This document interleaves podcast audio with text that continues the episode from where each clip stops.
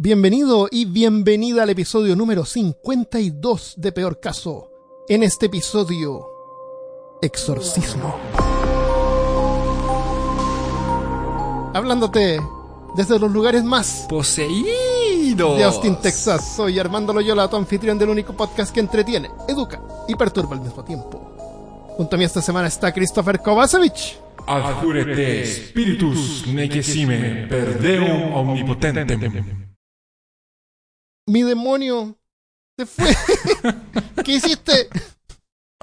¿Qué le hiciste a mi demonio? Oh, lo siento. Exorcismo del griego exorcismos. ¿Qué significa sujeto a juramento? Es la práctica religiosa o espiritual realizada contra una fuerza maligna o agente usando algún método para expulsar, sacar o apartar a dicho ente o fuerza de la persona, objeto o área que se encuentre poseído por la entidad maligna. Que, O sea que. Sí. puede ser cualquier o sea, cosa, puede ser un vaso de agua. cosa. Claro, prácticamente. Puede estar poseído. En el pasado y hasta hoy en día, en algunas poblaciones, síntomas de enfermedades mentales como esquizofrenia o físicas como epilepsia podrían hacer pensar a los menos preparados que las víctimas están siendo poseídas por alguna fuerza supernatural. Mientras que la medicina científica tiene métodos para tratar a estos pacientes, otros menos afortunados quedan en las manos de rituales místicos.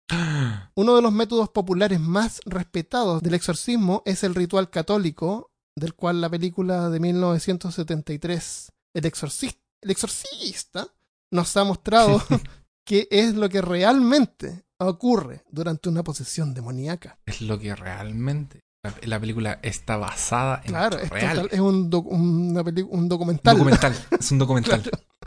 Es casi tan documental como Vikings. Claro, es un documental. Y claro, sabemos que el, el, pas- el- el afectado puede caminar como araña, las paredes, Sí, vomitar, el cielo de la girar la casa. cabeza. claro, gira la cabeza, vomita. Yo te voy, a, te voy a confesar algo. Nunca vi El Exorcista. No, ¿en serio? No, nunca la vi. Ahora ya es muy tarde. Ahora ya es Porque demasiado hay tarde. demasiadas escenas que ya has visto como que ya te lo Sí. spoilearon. Ya no, sí, ya como que las Claro. cosas más impactantes ya las tengo que haber visto. Exactamente. No. Demonios, espíritus y otras fuerzas que venidas de otros lugares amenazan nuestra integridad, tanto mental como física, así como en la película El Exorcista, Constantine y Supernatural, que es la serie de los dos hermanos que cazan monstruos y luchan con demonios. Y otras cosas nos muestran como una posesión diabólica puede ser mortal y igualmente asustadora. Como dijo Armando, la palabra exorcismo deriva del griego, que es exorkisein. Exorkisein. Que significa unir por juramento, desalojar espíritus o conjurar. Si lo miramos a través de una perspectiva de un católico, de un protestante o de un evangélico neopentecostal o pentecostal, que sería las tres alas mayoritariamente cristianas em, que podemos encontrar hoy en día, los espíritus que poseen los cuerpos son malignos y son denominados de demonios. Ángeles caídos, siervos de Satanás, Lucifer, Belcebú, Baphomet, y otros nombres que tiene este ángel caído. Estos son los encargados de traer el mal a la tierra y crear caos. Ahora estos ángeles caídos vienen de una guerra en donde el mismo Dios los desterró por ser rebeldes y seguir a Lucifer. Esto es de la mitología cristiana. O sea, es- es como canónico, la verdad, no es mitología, es no canónico. el mismo? Es el mismo, es el mismo. Pero es como el mismo como Dios en la, en la Trinidad. O sea, son No, no, es otro nombre. Ah, ok. Es otro nombre. Porque el- Es lo, la lo misma que yo sé de- de- del, del diablo que le dicen es que era muy hermoso y quería ser más hermoso que Dios. Parece que Dios es muy hermoso. Debe ser así como musculoso, así aceitado, con pelo largo Claro. rubio, Con pelo largo y rubio. que le flota así como si estuviera sí. debajo del agua, pero no está. Qué más hermoso. Y una barba claro. perfecta. Un olor así delicioso. Pero él quería ser más hermoso que Dios, entonces Dios lo echó, le dijo no, y lo echó. y lo pateó, y se cayó en el inframundo, que no, ah, no, pues no sabes. Se- lo mismo. Se supone, se supone no cayó en que la tierra. era. Se, se supone que era un ángel. Y este ángel se revela contra Dios mm, por los motivos, no era por un motivo de orgullo, de querer ser más grande que, que Dios mismo. Ya. Como Pero él está a cargo del que- infierno. No, él está en el infierno. Pero él es el jefe ahí. No. Ah, no es el jefe. Eso el, ahí el infierno es el no. infierno. O sea, si tú te vas al infierno, no, te, re- no te recibe él. O sea, eh, se supone que los que se van al infierno van a estar en el infierno junto con él. Ah, ok, ok. O sea, el infierno existe y Dios lo mandó al infierno. Y punto. Eso. Claro, y él es otro demonio que está ahí sufriendo.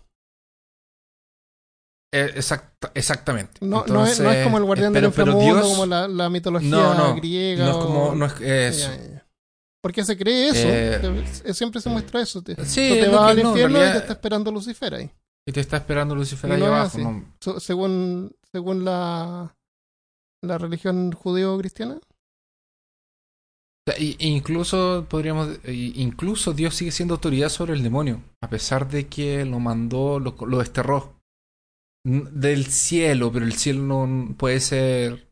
No necesariamente es el cielo arriba y el infierno abajo, sino que eh, el infierno sería como un lugar en donde Dios no existe, una cosa así. Pero eh, es que aquí está. Ahí está. El, el, se supone que la eternidad llena de fuego, lagos de fuego, gente quemándose y el demonio y todo eso, va a pasar en el apocalipsis. Ah. No necesariamente es algo que ya existe. O sino sea, el que ahora es demonio un fue lugar, desterrado. otro lugar nomás, como un desierto. Claro, yo ya escuché hablar que, el, que, por ejemplo, yo ya escuché hablar que Satanás está derrotado, que es lo que dicen los evangélicos, y que está por ahí, pero está Ah. derrotado. Como que no tiene poder. y- Entonces, ¿qué miedo le tienen los cristianos al demonio? Si es que está, si está derrotado. no deberían tenerle miedo. Entonces el demonio no tiene ninguna incidencia sobre nosotros en la, en la Tierra, en el lo- planeta Tierra. Porque Para están los en el infierno.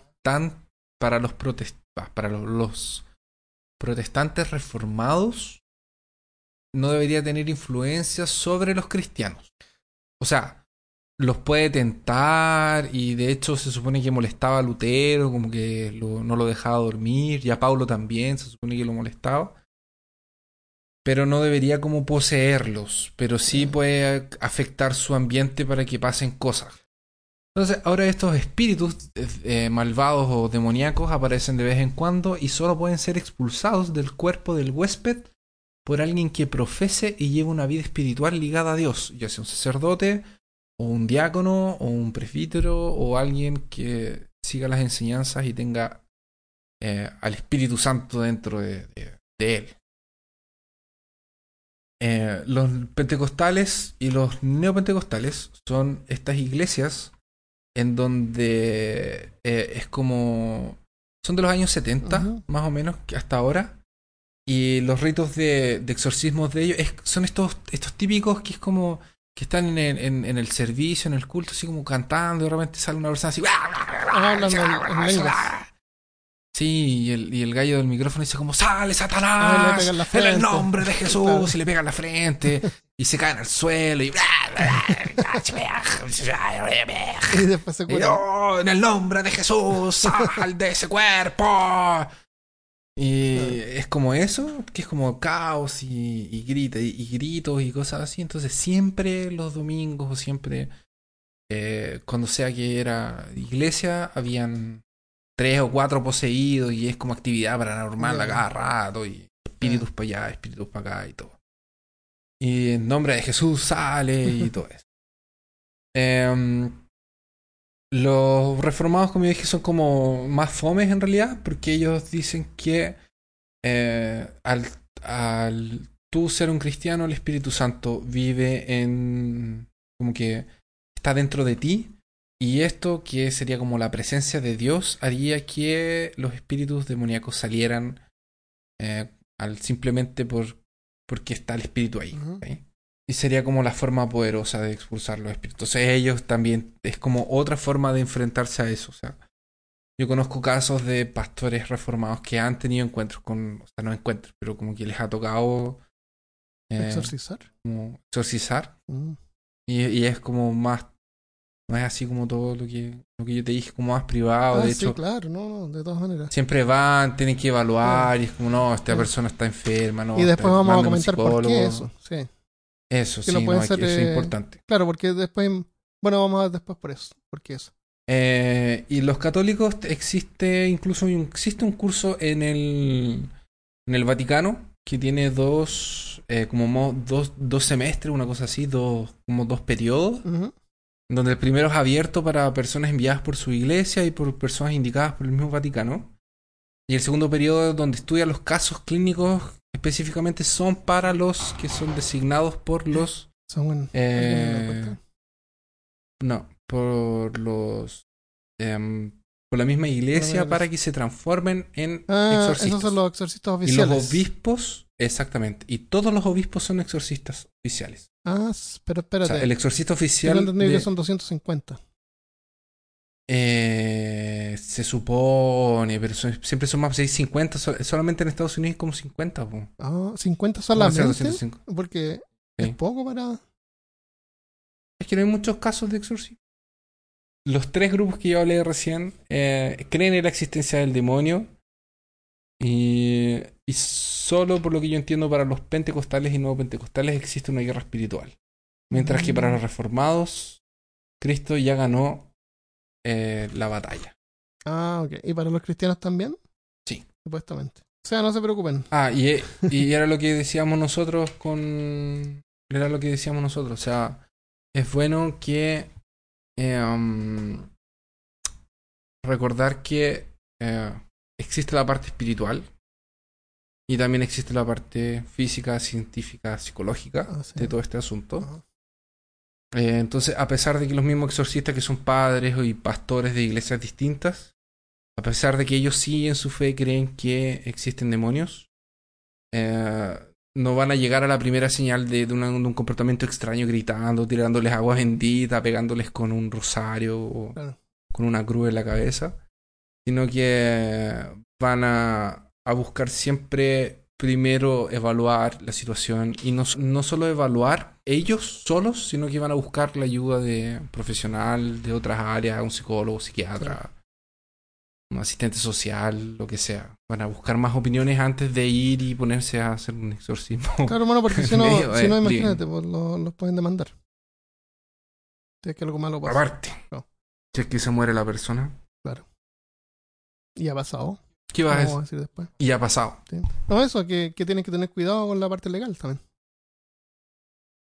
Es, crean o no crean la- en la ciencia, tienen que tener cuidado con la parte legal, porque si, si tratan a alguien y se muere, como dices tú, y resulta que esta persona tenía esquizofrenia, y la familia dejó de llevarlos al, al psicólogo o al psiquiatra, qué sé yo, o darle sus medicamentos, eh, ellos son culpables de asesinato en tercer grado.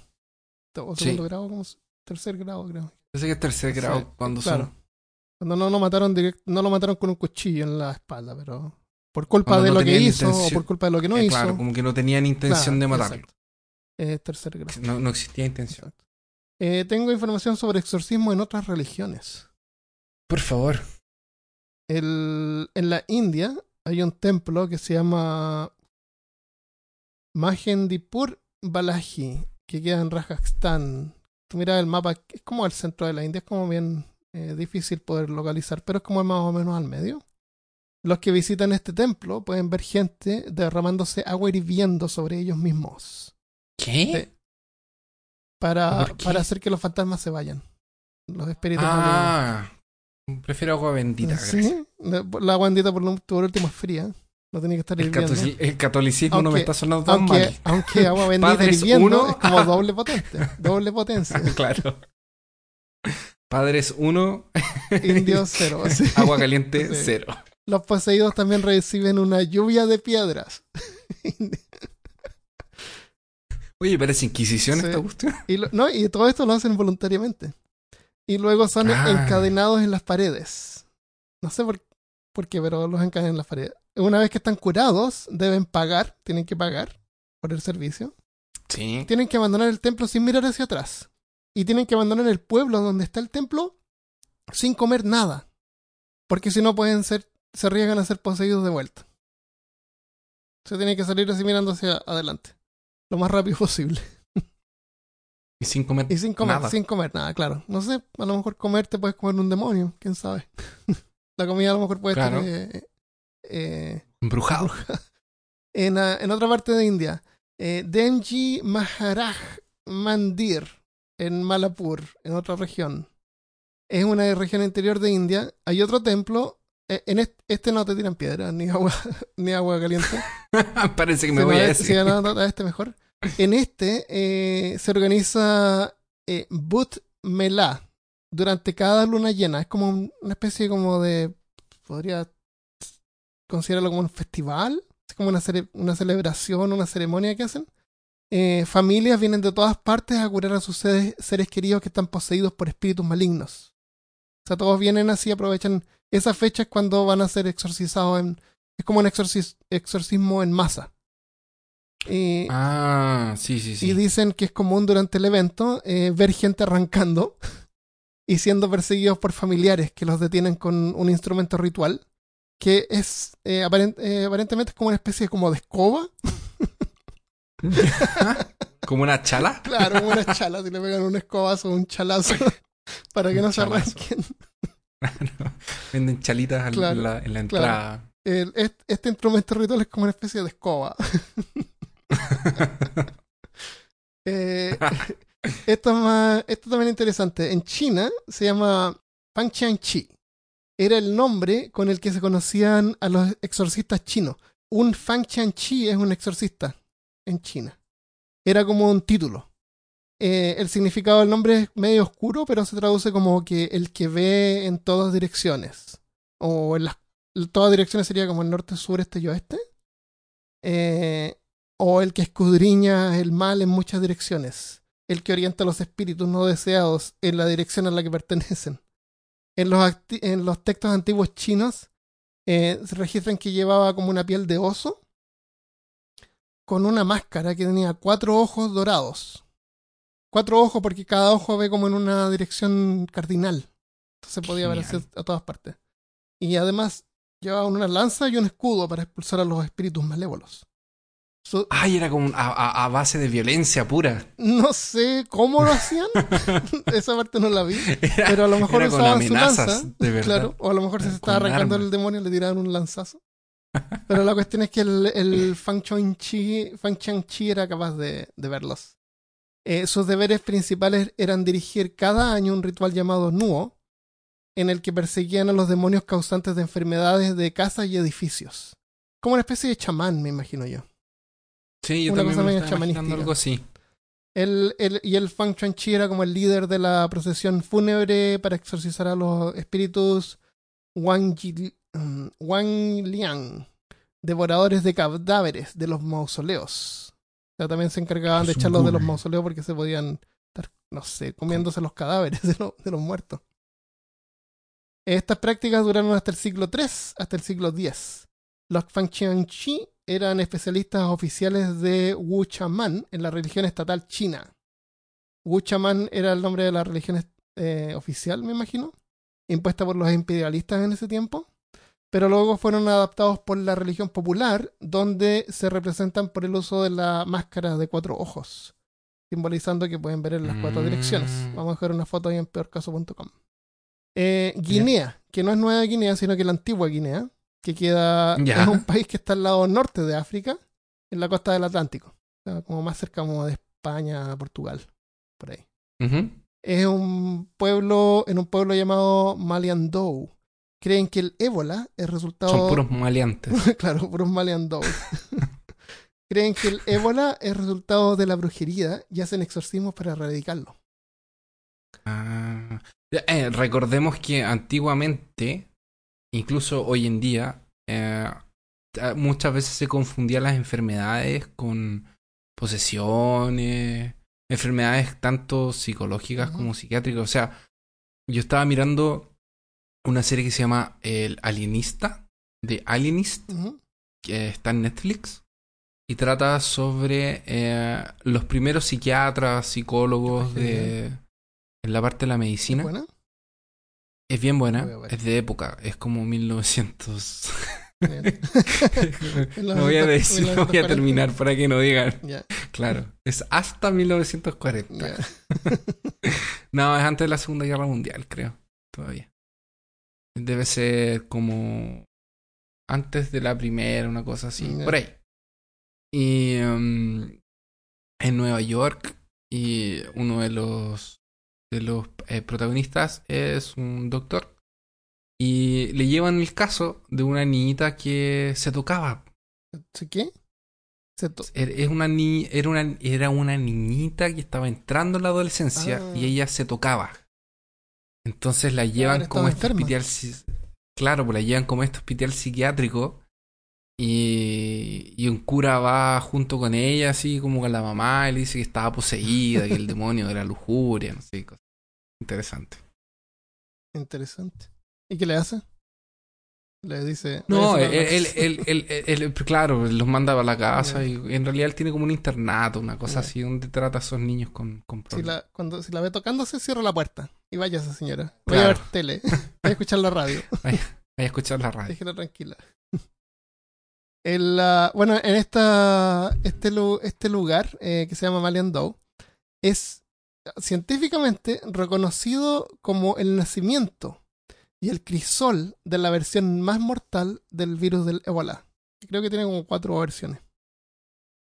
El ébola es un virus súper infeccioso, pero no muy contagioso. Se detectó primero en 1976, pero no se documentó una muerte hasta el 2013, como algo más o menos moderno. Y justamente Ujú. en este pueblito llamado Maliandou, desde entonces se estiman unas 11 muertes, que no es tanto tampoco. ¿El 2013? No. 11 muertes no es como, que como para entrar en pánico, No. Como claro. dos muertes por año. Sí, no, tu- estuve buscando un montón de estadísticas y es como que no es la gran cosa. Pero parece que es súper. Una vez que te da, así es como que ya, te fuiste. Pero no, no es tan O sea, lo- contagioso o sea, tampoco. Entonces, eran- que, Eran, fueron 11 muertes y eran 12 contagiados. Claro. O no. No, no, si te contagias te mueres. Pero no, Ah, ya. no sé. Mira, eso es. Es súper infeccioso, pero no muy contagioso.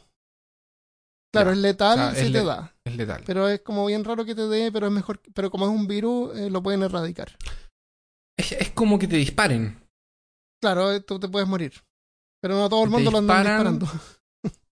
Si te disparan y te achuntan, Claro, te puede. hay una gran posibilidad de que te mueras. Exactamente. Pero que de ahí que te disparen, como que. De ahí a que te A menos disparen que vivas en Brasil.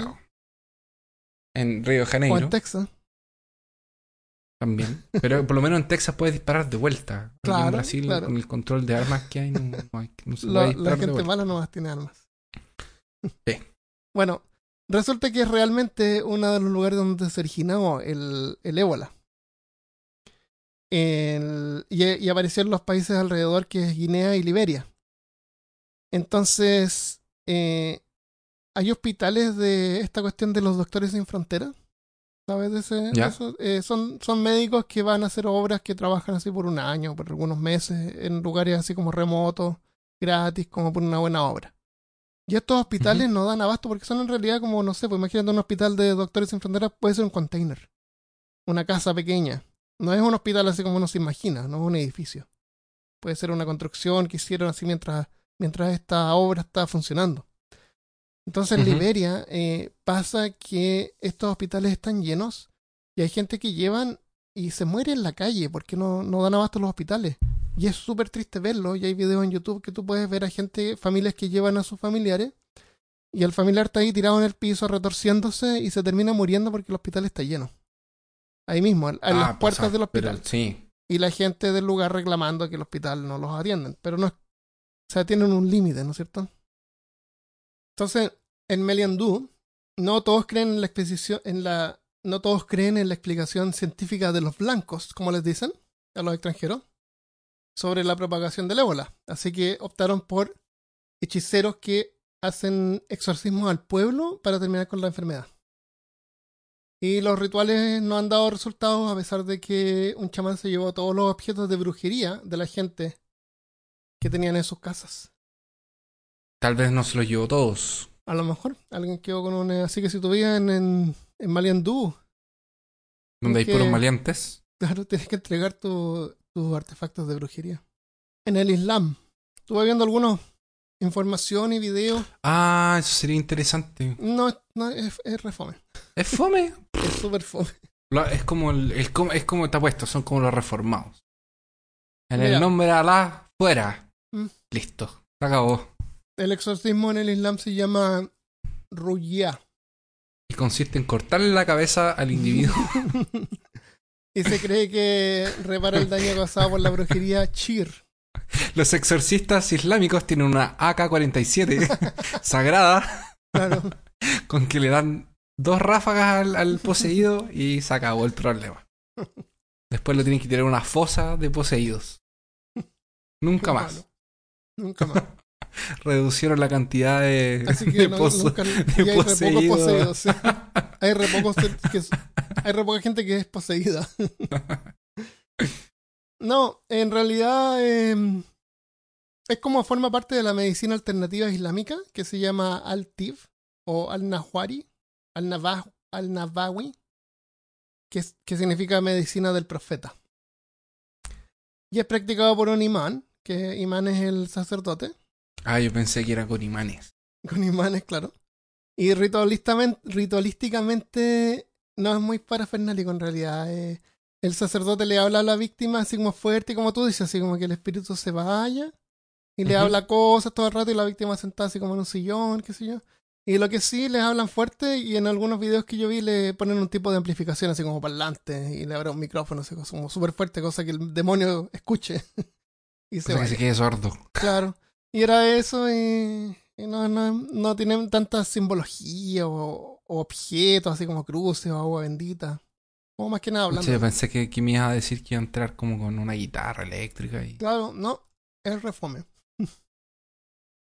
ah, tengo otro en Indonesia, en la isla de Bali, en Ujú. Indonesia. Al norte de Australia Sí. hay una serie de islas y toda la, hay un montón de islas que se llama Indonesia.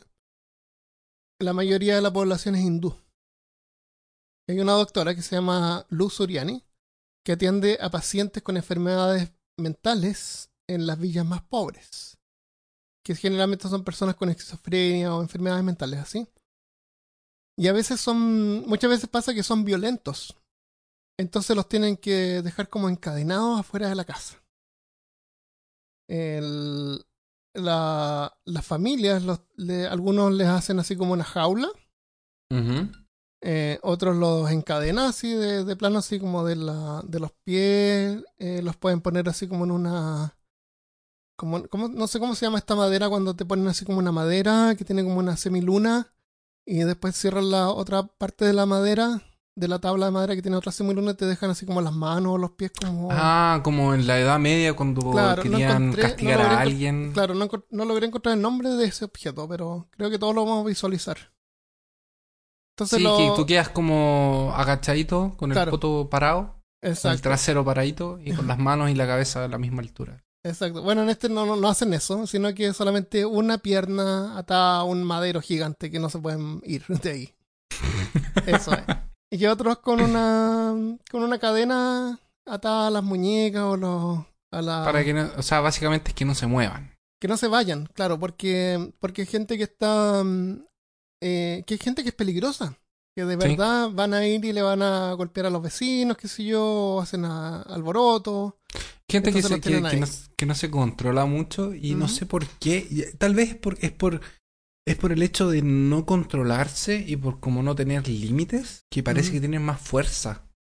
Ah, puede ser también. Pero no es que tengan más, yo creo que no es que tienen más fuerza, es como que les da lo mismo ir con toda la fuerza que tienen. Ah, claro, claro, no se Entonces- miden. Claro, no se miden. Entonces como que todo es con la máxima fuerza. Entonces los tienen que dejar ahí mantenidos en jaula, eh, amarrados. Entonces los recursos son tan limitados. La doctora esta eh, les da antipsicóticos, que los mantiene Ya, mejor bueno. por algunos días. Pero tú sabes que estos antipsicóticos hay que estarlos aplicando todo el tiempo. Y, y a veces atacan a su familia.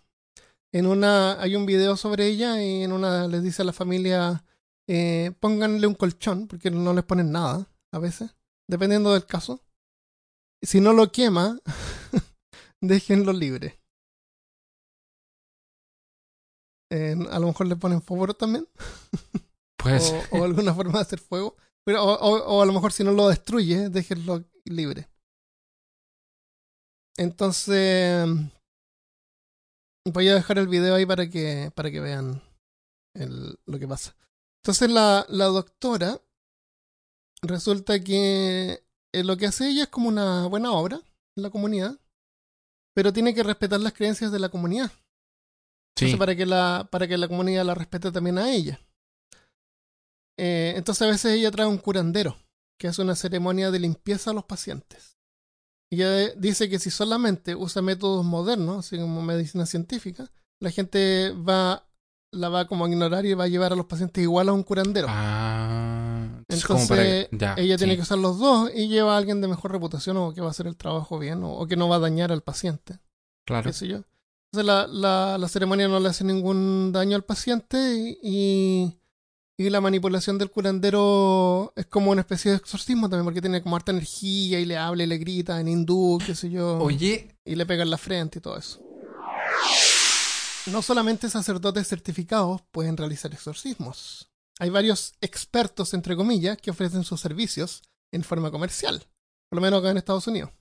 Tengo dos ejemplos acá. Ed and Lorraine Warren, que a lo mejor tú los vas a mencionar y a lo mejor tú puedes mencionar sobre esto, son investigadores paranormales que se hicieron famosos por el exorcismo de una casa. ¿Eso lo tienes tú? no. lo tienes? No. Ed and Lorraine Warren son, eran investigadores profesionales. Esto pasó en el 1974. Ujú, Estamos que se hicieron- modernos. ¿sí? Se hicieron famosos por el exorcismo de una casa de la familia Smurl, que según dicen había sido poseída por, el poderoso, por un poderoso espíritu entre el 1974 y 1989. La historia esta produjo, produjo un libro y en 1991 una película para televisión llamada The Hunted, que se- sería como la embrujada, la casa embrujada. Ujú. Eso. Eh, hay otro, cuando estaba buscando. Hunted es como acechada, ¿o no? Hunted es encantado, embrujado. Ah, ya. El, hay otro que es el arzobispo Roy Fail. El arzobispo Roy Fail tú lo encuentras en orderofexorcist.com. Order of Exorcist. Vamos a dejar el link ahí en la página. Es investigación y evaluación demoníaca por posesión demoníaca, infestación demoníaca y opresión demoníaca. En su página aclara que el, arzo- el arzobispo Roy Fail y la Orden Sagrada del Arcángel San Miguel, orden original de los exorcistas, no está bajo el Vaticano.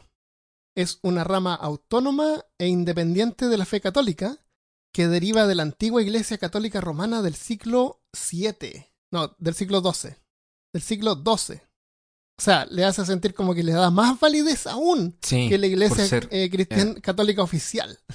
Ellos son originales. Claro, eso- ellos, ellos son los que... Pero en el siglo XII ya estaba la Iglesia Católica. Sí, e- ellos eran como de esa parte de la, de la iglesia original. ¿Te gustaría pertenecer a la orden sagrada del Arcángel San Miguel? Pero claro, ¿tú sabes por qué es el Arcángel San Miguel No. específicamente? por Porque está exorcizado. Gabriel. Es, es el que se le aparece a José y a María ¿Ya? para decirles que Jesús estaba viniendo. Y Miguel es el que se supone que luchó contra contra Lucifer y le ganó. Mm, ya, entonces el que derrotó al demonio. Claro. Eh, eh, tú no sé si habéis visto.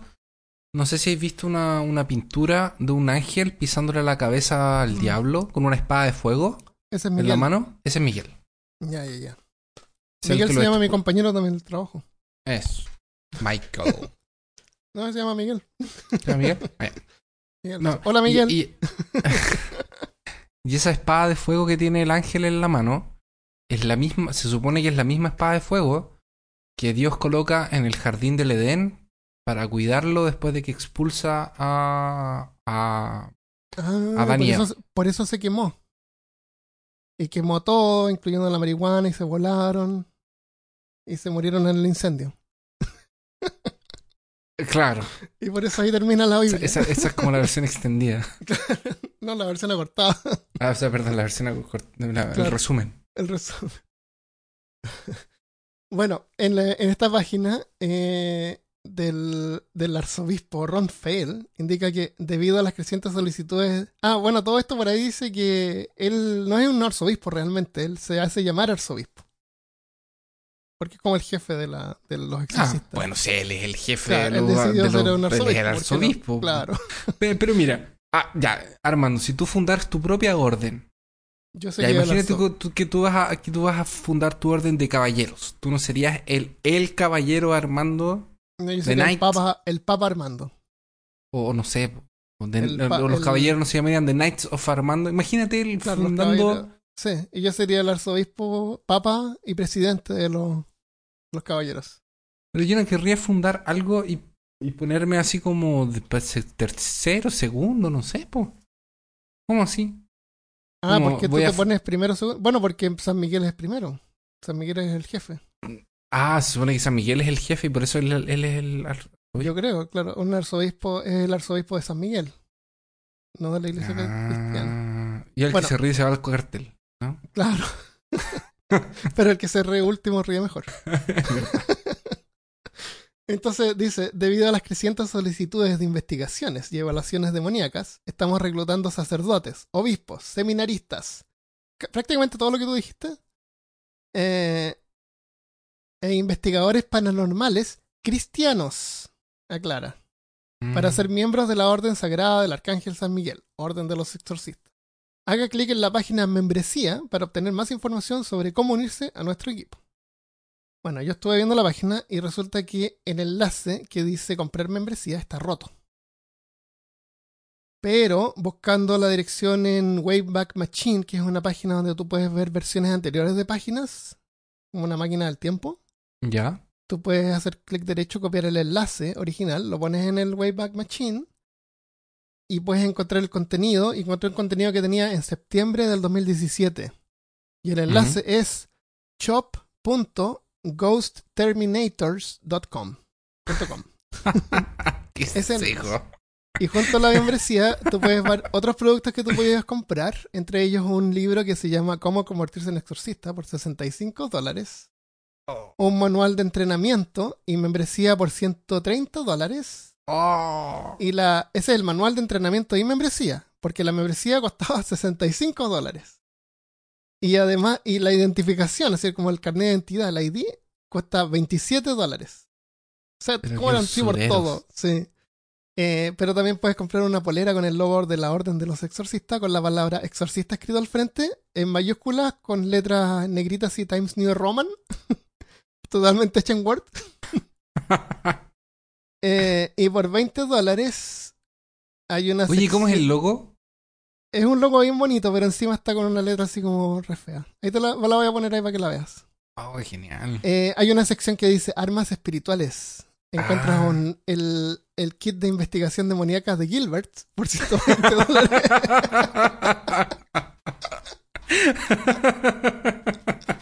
Una caja de- con un rosario, botellitas de agua bendita, Una una sotana. Biblia, claro, la sotana. En la, en la Y con el manual. de Gilbert. el manual de Gilbert.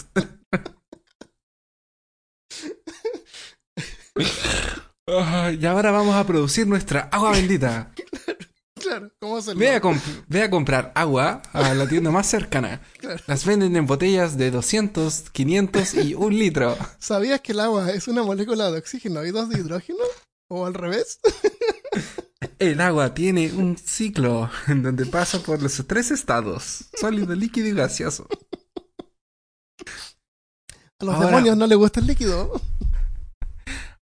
Oye, pero ¿quién trate que, que, que tenía un kit de, Sí, de verá, el kit de de exorcismo. Sí, no es de Gilbert, pero es de, de verdad. Y valía 120 dólares. Oh. Y eh, puedes comprar también un rosario plástico que brilla en la oscuridad por 3 dólares. Por si se te cae en medio del Claro, exorcismo. claro, nunca, claro, tenía un valor útil. Eso. Eso es, así que puedes ordenar exorcismo. Y aparte, bueno, estamos bromeando, pero hay un montón de lugares en internet donde tú puedes ordenar un, un exorcismo o una investigación y un experto, entre comillas lo voy a poner, pueden a- ayudarte. Por último, te van a decir que no, es un, que no es un demonio y es alguna otra cosa. Pero a lo mejor te cobran igual. Oye, eh, esto, eh, estamos bromeando, pero yo me acuerdo cuando vivíamos en La Serena, hay una iglesia católica ahí, en la plaza de. La Serena. Y a un lado, a un costado de la iglesia, hay una especie como de tienda. No sé si es tienda slash museo. Pero tenían, me acuerdo, un, un kit de, de exorcismo. En una caja de madera, así como antigua, con una Biblia y rosario y todo eso. Como con estola y todo el cuento. Sí, creo que sí, era legal. Genial. Genial. ¿Será que lo vendían? No me acuerdo, eso no me acuerdo si lo vendían o era souvenir. una especie de museo, porque tal vez era como más un museo que, que tienda. Porque era, estaba como en una vitrina y habían varias cosas en las vitrinas. Yo creo que más más como un museo, pero lo encontré genial, porque era legal, o sea, una iglesia eh, católica. Hay algunos tipos de exorcismos. Eh, voy a mencionar como dos grupos que encontré. El primero es el batismal, que sería el bautismo, que es lo que en la procesión, en el rito católico sería sacar el pecado original de la, del bebé y presentarlo y hacerlo parte de la iglesia. Está el simple, que es purificar o librar Espérate, del o mal. sea, ¿exorcizaban a bebés? Eh, no es el bautismo, Ah, el bautismo es, una especie de, es una, especie forma de de exorcismo. exorcismo. Exactamente. Ajá. Oh, wow. Cuando te bautizan, te están exorcizando el pecado original. Ah, Están sacando. Pero, pero Jesucristo no murió por el pecado original. Eh, sí, po. por todos los pecados. Entonces, pero igual. Pero, pero el bautismo para la Iglesia Católica es uno de los sacramentos. Entonces, Mm. eh, eh, son diferencias de doctrinas e interpretaciones de texto distintos. Pero básicamente pero en la sí. Lo que simboliza es una, una especie de exorcismo. Lo que simboliza una, una especie de exorcismo, exactamente. Está el de, de el simple, el exorcismo simple, que es purificar o librar de alguna cosa. Es como eh, eh, las casas encantadas, eh, los autos encantados como Kerry y esas cosas. Claro. Em, y el real, que sería librar un humano de una posesión diabólica o demoníaca. Eh, recordemos que los poseídos generalmente son agresivos y muchas veces hablan eh, varios idiomas, incluso Mm. idiomas que ellos no saben o idiomas ya muertos. Eh, antes de continuar, quiero aclarar que yo escuché un podcast donde tres padres católicos en San Pablo hablaban de exorcismos. Y uno de ellos había ido al Vaticano a hacer un curso de. La primera parte, un curso de exorcismo. La primera parte es un curso abierto para. Lo que yo ya había dicho al principio del, Ujú. de- del podcast. Gen- genial asistir a uno de esos cursos. Entonces, ese- esa primera parte del curso consistía en orientar a los padres a buscar siempre eh, una explicación. eh, primero una explicación natural, científica, racional, eh, psicológica, ver que no era ninguna enfermedad. Y después de descartadas todas esas cosas, plantearse la posibilidad de que realmente fuera algo espiritual. Pero el espiritual es, es la excepción, no es la regla. ¿Se entiende? No es Sí, como menos, que todo menos probable que sea es, es- espiritual. es- exactamente. Es, y es una cosa que es, es muy bajo perfil. Que pasa, pero no es, no es una lumbrera, sino es como que el demonio va a aparecer en una casa, la va a incendiar y va, le va a aparecer en la tele, ¿cachai? Como que es como no, no- es como el estilo del demonio. en, bueno, los entonces- 70, en los 70 el demonio era más, más creativo. Claro, pues ahora en las iglesias pentecostales también, porque le dan espacio, como le dan palco, sí. Ah, dejen que se exprese. Sí, también creo que sería bueno. No, mentira. Otros tres son la infra... No. Invasión, sería que el, el demonio entra a un lugar, así como una casa, un edificio, están en un lugar específico, dentro de un auto, en un cuarto, está la opresión y están cerca de una persona. Como que, como que los demonios rodean a la persona, la persiguen, eh, le hablan, ¿cachai? Como ese tipo de cosas. Y la posesión efectiva es cuando el demonio entra en el cuerpo de la persona y ya toma cuenta de sus actos, de su voz y las cosas que dice. La invasión son ataques y posesiones de cosas, como casas y, y lo que yo te decía antes. Las, llaves de la casa, las llaves llaves de del las auto, casas, las llaves del auto que se pierden. Bueno. Eh, por ejemplo, la billetera, La billetera, la- el celular. tu, tu ¿Dónde está pago mensual de que se pierde también. mi salario? El salario, claro. El el límite del crédito de la tarjeta de crédito. claro. No es lo La- mismo la- que una. Qué curioso que las cuentas nunca se pierdan. No, o sea, de verdad. Siempre está lleno ahí de, cuentas. está- Es que eso, eso, eso, eso es del demonio. Claro, las, la- las preexorcizan. Ahora, no es lo mismo una casa con un demonio que una casa con espíritus. Un espíritu. Eso es Es un chiste, pero no fue un chiste. ¿De qué? Como- no es lo mismo esto que esto. Ah, es verdad. Eh, un espíritu humano se manifiesta eh, desde el purgatorio. La infestación demoníaca es destructivo, en cambio la manifestación de un espíritu de una persona no lo es. Esto puede ser combatido con el uso de misas y oraciones, tirando agua bendita a las paredes de las casas, pero esto a veces puede salir mal, ya que el demonio puede contestar haciendo que salga sangre por las paredes de la casa. Oh, También eh, se pueden sentir olores fuertes como el de goma quemada y azufre. Huele a azufre. ¿Te acuerdas cuando le gritó parece que sí. el presidente de España? Parece no, Sí. el Sí, presidente de Bolivia al de el- España cuando estaba Vene- hablando. ¿no? Parece que era el de Venezuela. de El Venezuela. de Venezuela, sí, el de Venezuela. El, el olor a azufre siempre dicen que está relacionado con el demonio. Sí, Para los que no saben, porque son tan buenos los que escuchan peor caso, que nunca se han encontrado con ese tipo de cosas. Claro. El olor a azufre es el olor que tú sientes cuando prendes un fósforo. Ese es el olor a azufre. Eh, para que un demonio entre en la casa de una persona, el propietario debe dejarlo entrar. O, Es como a un mediados, vampiro. La forma en que lo va a dejar entrar es con sus actos. Entonces, por ejemplo, a mediados de los años 30 Ujú. había una casa que era que el propietario de la casa era un doctor que ejecutaba abortos ilegales. Entonces, esto hizo que el demonio de Moloch entrara en la casa y la poseyera. ¿Por qué? Mm. Porque Moloch era el dios de los Abortos ilegales.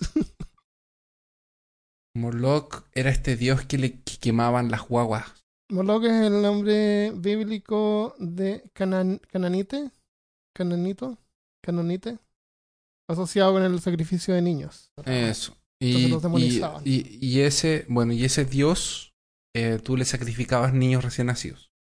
A cambio de Entonces, de favores. Claro, M&M. En, que en esos tiempos era muy difícil de conseguir. claro, Skittles ta- eh, Estamos hablando de mil, dos mil años antes de, de- del año 2. Claro. Eso. Entonces, hacer este tipo de cosas también dejaba que los demonios se apoderaran de.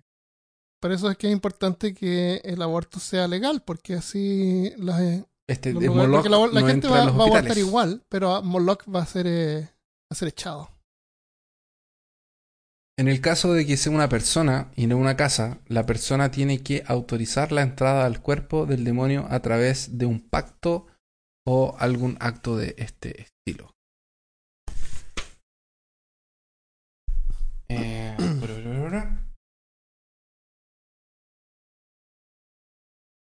En los registros del Nuevo Testamento vemos que Jesús envía a sus discípulos a expulsar demonios. Y claro, él mismo también los expulsa. Una vez exorcizó un hombre eh, que tenía como 300 demonios y los envió a unos 300 animales para que se tiraran por, por un barranco. Ya voy a leer esa historia. Wow. No, una persona no puede tener no, no un demonio, sino que más de un demonio. puede tener varios espíritus en- dentro de un cuerpo. ¿Y, y ángeles nunca, nunca son poseídos No. por ángeles o algo? ¿no? O sea, en Supernatural se supone que también los pueden poseer, pero deberían funcionar como con la misma. Con- como con la misma ciencia, me imagino, no sé. Y los discípulos de Jesús, ellos también tenían el poder de exorcizar. Fueron enviados con órdenes expresas de expulsar demonios en nombre de Él mismo. Jesús, el Hijo del mismo Dios. También existe un relato de unos discípulos de Pablo que fueron enviados a expulsar demonios y fueron golpeados por un poseído que les decía a Jesús y a Pablo los conozco, pero a ustedes no. What? ¿Cómo fue? ¿Cómo fue? ¿Quién dijo eso? ¿El demonio? El demonio. Dijo a, a Pablo lo conozco. A Jesús lo conozco, pero a ustedes no. Y les empezó a pegar a los discípulos. Oh, Parece que la autoridad no servía para terceros. Le tenía respeto a Jesús nomás. Claro. Entonces aquí vemos una, una diferencia entre el ritual católico y el de los evangelios, en donde no se necesita nada más que una oración y una autoridad al mismo Jesús. Los evangélicos. Eh, no es nada muy épico y parafernalio como fome, Constantine fome. Y ejemplos así. Claro. Ahora, hay un pasaje que es bien, bien terrorífico, que dice así. Esto está en la Biblia. Cruzaron el lago hasta llegar a la región de los que era, Gerasenos. Tan pronto como desembarcó Jesús, un hombre poseído por un espíritu maligno le salió al encuentro de entre los sepulcros. Estaba, ¿Cómo estaba en salió un del cemen- cementerio? estaba en un cementerio. Wow. Este hombre vivía en los sepulcros. Los sepulcros antiguamente eran cuevas, Cuevas, claro. claro, que le ponían los cuerpos adentro y después le ponían rocas en las puertas de las cuevas para que no salieran los cuerpos de forma de zombie, me imagino. Entonces me imagino O no que se los robaran. había alguien o habían gente que tenía la- el trabajo de era excavar los sepulcros. Para que cuando alguien se muriera tuvieran el sepulcro listo para venderlo. ¿No es cierto? Es, sí. Entonces estaba lleno Y de hoyos. Y No, además y que había- gente sin casa puede ir a vivir a esos sepulcros. Sí, debe haber vivido como por ahí entre medio de las cuevas. Claro, y- en las cuevas que no se han vendido. O Y había gente que iba para allá de vez en cuando porque también le iban a pasar. eh, algunos les pasaban algunas cosas a los muertos, les prendían como incienso para que no olieran Mm. mal y todo eso. Que no molestaran en la noche. Claro. Este hombre vivía en los sepulcros y ya nadie podía sujetarlo, ni siquiera con cadenas. O sea, tenía una fuerza abrumadora. Muchas veces lo habían atado con cadenas y grilletes, pero él los destrozaba, y nadie tenía fuerza para dominarlo. Noche y día andaba por los sepulcros y por las colinas, gritando y golpeándose con piedras. Cuando vio a Jesús desde lejos, corrió y se postró delante de él. ¿Por qué te entrometes, Jesús, Hijo del Dios Altísimo? gritó con fuerza. Te ruego por Dios que no me atormentes. Él quería que no lo atormentaran a él. Por Dios. Por Dios. El poseído, el demonio del poseído decía eso. Bien. Después Jesús le había dicho, sal de este hombre, espíritu maligno. ¿Cómo te llamas? le preguntó Jesús. Me llamo Legión, respondió, Ah, ese es el famoso. porque somos muchos. Mm. Y con insistencia le suplicaba a Jesús que no los expulsara de aquella región. Porque Como en una colina-.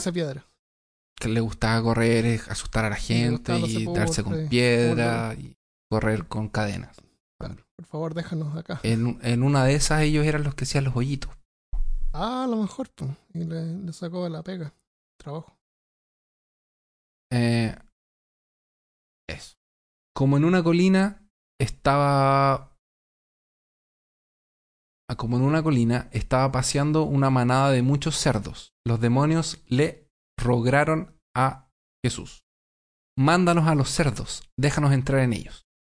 Así que él les dio permiso.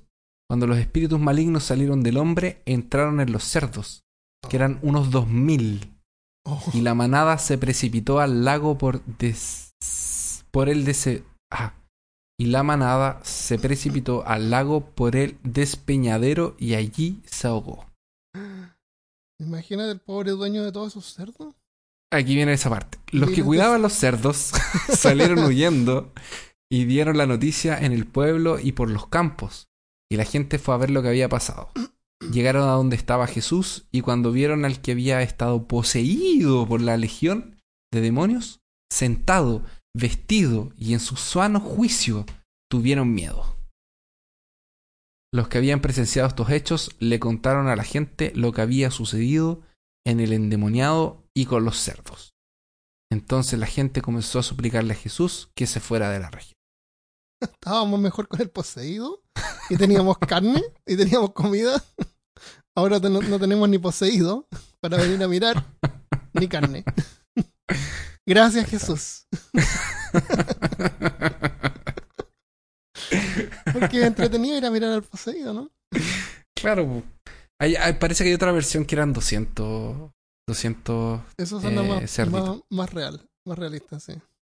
Pero eran muchos. Pero ese es el, por eso que yo quería leer esto, este, este relato, Sí. porque es, de- es el Legión. Es de es el famoso eso Legión. de que somos legión, somos... Eh, Salen en un montón de películas eso. No, no me acuerdo montón. exactamente en cuál, pero en varias. Es común eso de que somos legión, con varios demonios. está en un juego la- la también, We Are Legion. Tengo algunos casos de exorcismo más relevantes. El caso de Annelise Michel. Tal vez uno de los casos más aterradores en la historia de Annelise Michel inspiró la película del 2005 El exorcismo de Emily Rose.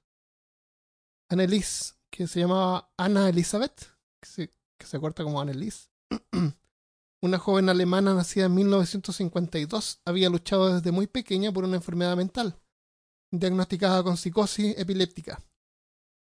Y también experimentó depresión y alucinaciones visuales y, audio, y auditivas. Y audiovisuales. por lo que fue hospitalizada. Eh, nosotros hablamos sobre esquizofrenia en el episodio 39. ¿Quieres saber más? Entonces, con el tiempo resulta que sus síntomas se fueron intensificando y desarrolló una aversión hacia la iconografía religiosa. Cuando tenía como 22 años, Annelise fue a San Damián con un amigo de la familia que regularmente organizaba peregrinajes cristianos. Un sacerdote concluyó que estaba sufriendo de posesión demoníaca porque no podía caminar más allá de un crucifijo y se negó a beber agua de la fuente sagrada. Según cuenta el sacerdote, no, ella no pudo entrar al santuario. Dicen que se acercó a, dice que se acercó a él vacilando y habría dicho que la tierra ardía como fuego y que simplemente no podía soportarlo. Luego caminó alrededor del altar en un amplio arco e intentó acercarse desde atrás. Miró a la gente que estaba arrodillada en el área que rodeaba un pequeño jardín y le pareció que mientras oraban rechinaban los dientes y no lo podía soportar. Llegó hasta el borde del pequeño jardín y luego tuvo que regresar. Viniendo desde el frente otra vez, tuvo que apartar su mirada de la imagen de un Cristo. Y también notó que Annelise ya no podía ver medallas o imágenes de santos, porque según el sacerdote ella decía que brillaban tan intensamente que no podía soportarlo. Entonces dicen que también dicen que también ella como su familia, que eran súper católicos, atribuyeron su condición a posesión demoníaca. O sea, ella, ella creyó que ella estaba poseída. También, además de su familia. Y a partir de entonces se sometió intensamente a 10 meses de ritos de exorcismo católicos. No fue un Caramba. exorcismo, fue 10 10 meses. Sí, generalmente los exorcismos Claro, no son procesos, son procesos. Y muchas veces no consiguen expulsar al demonio, pero como También. que consiguen hacer una tregua Ah, y hacer como que pare de. eh, de molestar. Ajá. En el caso de Annelies, fueron cerca de 70 exorcismos que se realizaron en secreto, bajo la orden de la iglesia. Y en junio y en julio de 1976, a sus 24 años, Annelies falleció. Y una autopsia declaró que su muerte fue el resultado de desnutrición que había sufrido en manos de los sacerdotes y su familia, que durante los exorcismos y que durante los exorcismos interrumpieron las consultas a los médicos. Ah, este no es de la película. Sí, y también es un caso real. Este fue un caso real. La familia y los Mm. sacerdotes involucrados fueron investigados y terminaron acusados de Sí. homicidio negligente Sí. y declarados culpables de homicidio sin premeditación, cumpliendo seis meses de cárcel y tres años de libertad condicional. Por eso es que tienen que tener cuidado Antes la de parte empezar legal, a hacer. Sí. claro. Entonces no, no- no es tan simple así como ir a hacer un exorcismo a alguien. Si es que tiene una enfermedad mental, eh, uno podría matar a alguien sin, sin querer. En 1949, en abril, en Missouri, un padre que aún vive en un. eh, En una cárcel.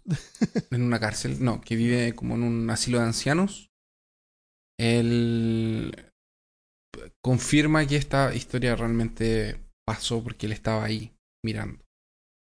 Un chico aislado de las plantas superiores del hospital, rodeado por tres sa- sacerdotes que leían y oraban en una habitación, cuando este hombre abrió la puerta y entró para ayudar.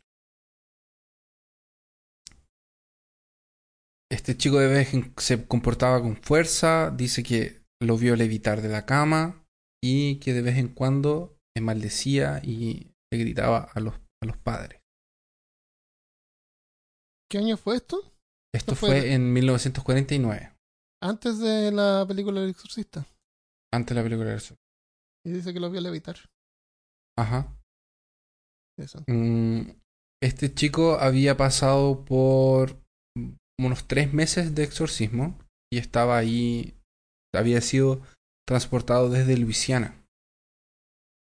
El 15 de enero de ese mismo año comienza esta historia en donde eh, un donde nuestro protagonista que lo vamos a llamar de Alberto, ¿puede ser? Sí.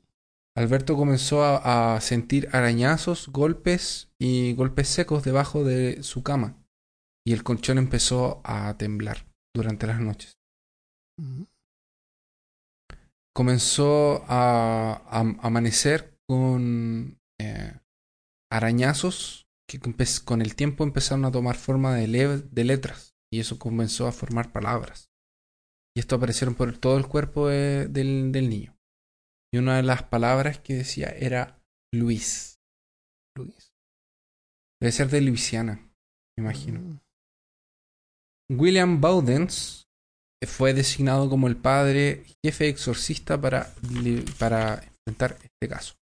Esta familia era de luteranos y el pastor luterano los recomendó irse a buscar a los padres católicos, que eran los exorcistas como de como más profesionales. El rito del exorcismo fue es más o menos de 1614 que fue escrito y fue revisado más o menos entre los años 1900 en 1900 y alguna cosa no sé bien el, el año. Y aparentemente eh, fue el que usaron en este caso ahora el problema o una de las, de las teorías que puedes tener respecto de esto es si fue una ilusión religiosa colectiva, algo así como si fuera una histeria. Hay un caso en India que en una fiesta le estaban dando... eh, es una fiesta en donde le entregan platos de leche a un dios. Y la gente pensó que este dios estaba, se había tomado la leche. Y fue algo como que todo el mundo vio. Y cuando esta noticia se esparció, se empezó a ver a este mismo dios en otras ciudades de India bebiendo de los platos de leche también. Entonces, a esto se le llama una histeria colectiva. Se le llama algo así como una ilusión religiosa en masa. O este tipo de, de de- de posesión demoníaca es un tipo de trastorno de identidad disociativa. Y hay una variante específica que es la de la variante de la posesión en donde la persona realmente cree que está poseída por un demonio y se comporta como si estuviera poseída como un demonio, con todas las características que describimos. Eh, usa fuerza sin medir, eh, habla extraño, se da vuelta, grita, salta, eh, camina raro y todo. ¿Fue esto lo que le pasó al chico de San Luis? ¿Quién sabe? No lo sabemos. Otra opción que se investigó era que él, eh, él había perdido a su tía hace muchos años atrás. O sea, él había perdido a su tía hace, muy, hace un tiempo muy reciente y era muy, muy eh, familiariz, muy, La quería mucho. la quería mucho. Era, era muy pro, es que eh, no quería decir Muy próximos. Muy apegado. Claro, Son apegados. Es que la palabra que yo tenía en la boca era próximos y próximos en portugués, pero en fin, apegados. Pero entonces, ¿cómo es que esta relación con la tía o no era. eh, podía haber provocado ese. ¿Será que la pérdida de la tía le provocó a él como hacerse pasar por un poseído? Si nosotros recordamos lo que ya conversamos, eh, las formas en que una persona puede ser poseída es a través de relaciones con lo oculto, una maldición o incluso la Ouija armando. Yo tengo tres atrás mío. La tía de este chico era espírita, era espiritista. Ah. Entonces usaba la Ouija para comunicarse con espíritus. ¿Será acaso que este joven desafortunado trató de comunicarse con su tía usando Ah, a la Ouija y dejó entrar a un demonio? Puede ser. Después de que. Después de los rituales de exorcismo, fue tres meses, se escuchó una voz en la parte de atrás de los tres padres y se vio una luz. Era el arcángel Miguel que le dijo al demonio que lo abandonara. El joven hoy en día vive una vida normal y trata de. de- y no, nunca ha dado declaraciones, nunca eh, ha salido en la tele, nunca ha salido en un video, nada. Y él identificó al demonio como el mismo Belzebú, o sea, Satanás en persona. Que se dedica a, a- a Nada menos. nada más y nada menos. Y de este relatorio Tre- fue Tremendo honor que te tremendo. por el, Y- por el diablo en sí. De este relatorio se basaron para crear la película de El Exorcista. La Mm. verdad es que Por si no se dieron cuenta. la- la- la- claro, la película está basada en un libro que está basado en los relatos de. Los padres. Como tú dices, es verdad que la gente se puede pensar de que está poseída y actuar como si estuviera poseída, pero yo escucho el caso de un tipo, no lo tengo bien documentado, pero lo puedo buscar. El tipo pensaba que estaba poseído porque eh, como que él sentía de que estaba bebiendo mucho, no trabajaba, como que le daba flojera, era como una especie de, como de depresión que tenía Sí. y él concluyó que era una posesión. Entonces, un eh, sacerdote católico lo evaluó y le hicieron un, ex- un exorcismo. Y el exorcismo prácticamente era él sentado en el living, con el sacerdote haciendo el exorcismo. Y después cuando terminó, él, él consciente totalmente, no, no hubo ninguna especie de algo paranormal, ni, ni exagerado, ni nada. Eh, o sea, él no había perdido su conciencia, ni había perdido su, su agencia.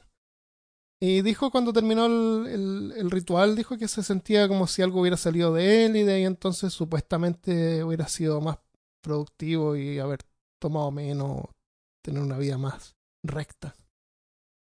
Pero esas nada, nada tan exagerado. Claro.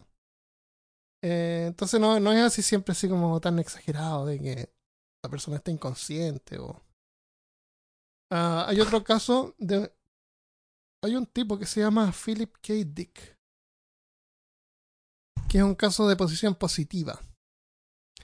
Él es el autor del libro que se llama Sueñan los androides con ovejas eléctricas. De Que es donde se vaciaron para hacer Blade Runner. Blade Runner, correcto. Es el autor de la, del libro en que se basó Blade Runner. Y también él escribió varios otros libros, incluyendo también el de la, que se basó en la película Minority Report. ¿Recuerdas? ¿También? Escritor de ciencia ficción. El autor este cuenta que en un punto de su vida fue poseído por un ser, por otra inteligencia. Él le llamaba una especie de alien, de alienígena. Y este supuesto alien eh, puso su vida en orden. Él dejó de emborracharse, comenzó a ser más prolífico en su escritura, comenzó a obtener ofertas de publicista, su oficina estaba más limpia, empezó a vestirse mejor, y hasta que el día, hasta el día en que murió, creyó que él había sido poseído. Pues está el exorcismo de Emily Rose de- del 2005. Esa no me acuerdo si la vio o no. Ese mismo año salió Constantine con eh, Keanu Reeves. Sí, que tiene algo de. Tiene algo. ¿eh? El combate de demonios. Eh, Está el ritual también con el gran. El gran. ¿Ese es el rito? El rito. Es el del 2011. Eso. ¿Con quién es ese? ¿Con quién es ese? Anthony Hopkins. Ah, Anthony Hopkins, sí. Creo que eso tiene buenos actores, pero la película no es muy, no es muy buena. O, o tiene muchos efectos CGI malos, de, así como barato, de mala calidad. Que envejecieron rápido. Eh, en el 2006 hay una película que a mí me gusta que está en Netflix también, se llama Monster House. Es una casa que está poseída. También está el Devorador de Pecados. El del 2003. que es con Ledger. Y el que se murió. Del 93, esa no la vi. 2003. Ah, 2003. Y después en el 2014, The Talking of Deborah Logan, que era una mujer que parece que tenía esquizofrenia y se escapa. Y es como esa escena donde se está comiendo la, a una niña. ¿Te acuerdas que está como en una cueva? Y la Ah, muestran verdad, y se estaba comiendo como una niñita. verdad. Qué horrible. Es. ¿Tiene alguna otra película? Eh, Invocación del Mal. ¿Cuál es eso? Así, Invocación del Mal. No la he visto. Hay un montón de películas de exorcismo, pero estas son como las más populares. Claro, son como las más, más- más- las más conocidas. Aclaremos dos cosas. Primero, no somos expertos ¿Y no somos exorcistas? y no somos exorcistas. Ah. Segundo, Pero espérate, yo pagué. Yo pagué como, como 300 tengo dólares. un bono. Tengo mi kit de exorcista de Gilbert. Yo he leído suficiente Hellblazer como para ser un exorcista. Claro. Vi suficientes capítulos de Supernatural también para eso. Eso, pero no. eso. Ajá. Y Buffy, la casa vampiro, probablemente. Y, mm, pero es que Buffy no tiene demonios. Nunca la vi, pero por eso digo probablemente. Si no, no importa. Pero igual, vamos a recordarle a nuestros amigos que nos escuchan que si se sienten con algún síntoma extraño, no tengan ningún tipo de miedo en buscar profesionales calificados para cuidarlos eh, como corresponde, ya sean médicos, psicólogos, El arzobispo Roy Fail. el arzobispo, eh, exactamente. Gracias, Armando. Claro. No, de verdad. y como dice Christopher, incluso si no tiene un demonio, a lo mejor se puede llegar a un acuerdo. A lo mejor te puede dar así como un superpoder. Claro, te voy a dar con un superpodercito. Muchas gracias por todos los comentarios que nos han enviado. Los leemos todos. Y antes de irnos vamos a leer algunos. Maximiliano Romero nos dejó un email. Dice, hola amigos de Peor Caso. Los escucho siempre desde el trabajo y me entretienen mucho los temas que tratan y la forma en que lo hacen. Un tema que me gustaría que hagan es lugares misteriosos o que la ciencia no puede explicar. Les voy a contar un link para que tengan una idea a lo que me refiero y o usen esos lugares. Saludos desde Argentina. Gracias Maximilianos. Maxi- Gracias. Maximiliano. Santiago Núñez dice, dice, hola, mi nombre es Santiago Núñez, le escribo desde México. Escucho mucho sus podcasts y me gustan demasiado. Tengo un tema que me parecería muy interesante que tocaran en un episodio, sobre la masonería. No podemos hablar de eso. El los origen, los tipos de ladrillo, ¿no? masones, Illuminatis y teorías. Los que hacen Siento casa que- ponen ladrillo. Es que no podemos hablar de eso, hermano. ¿Te acuerdas que nos dijeron que no podíamos Ah. hablar de eso? Sí. Ya. Siento que de este tema pueden sacar mucha información muy interesante. No, no es tan interesante. No, fome. Eso, eso es aburrido. Sí, súper fome, ¿no? Uh. Ah, Vamos a cortar esta parte mejor. Saludos, no dejen de hacer peor caso. Eh, César Martínez dice, hola, buenos días. Primero que nada, felicitarlos por el podcast, me divierto mucho escuchándolos y tocan temas muy interesantes. Les dejo un dato que quizás les puede servir sobre algo que estuve leyendo estos días. El misterio del naufragio de la Rosales. Un caso muy polémico y tomado por toda la prensa en Argentina en el año 1892. Quizás puede ser, pueden armar algo junto con otros naufragios famosos o raros en la historia. No sé. Te lo dejo. Saludos desde Argentina. Gracias, César. Eso es un buen tema. eh, Genial. Naufragios. Naufragios. Me, me gusta tratar esos temas de Latinoamérica porque son Sí. como poco conocidos. Sí, Como porque no todo lo- es así como de 1940 o Europa. Claro, claro, te- algo, algo que sea así más nuestro de, de Latinoamérica. claro. Que no solamente sean leyendas y Ajá, ajá. cosas. Eh, tenemos algunas revisiones en Facebook también. Pam Morales nos dejó una, una revisión. Dice: Me encanta su podcast, me gusta mucho su humor y cómo se expresan.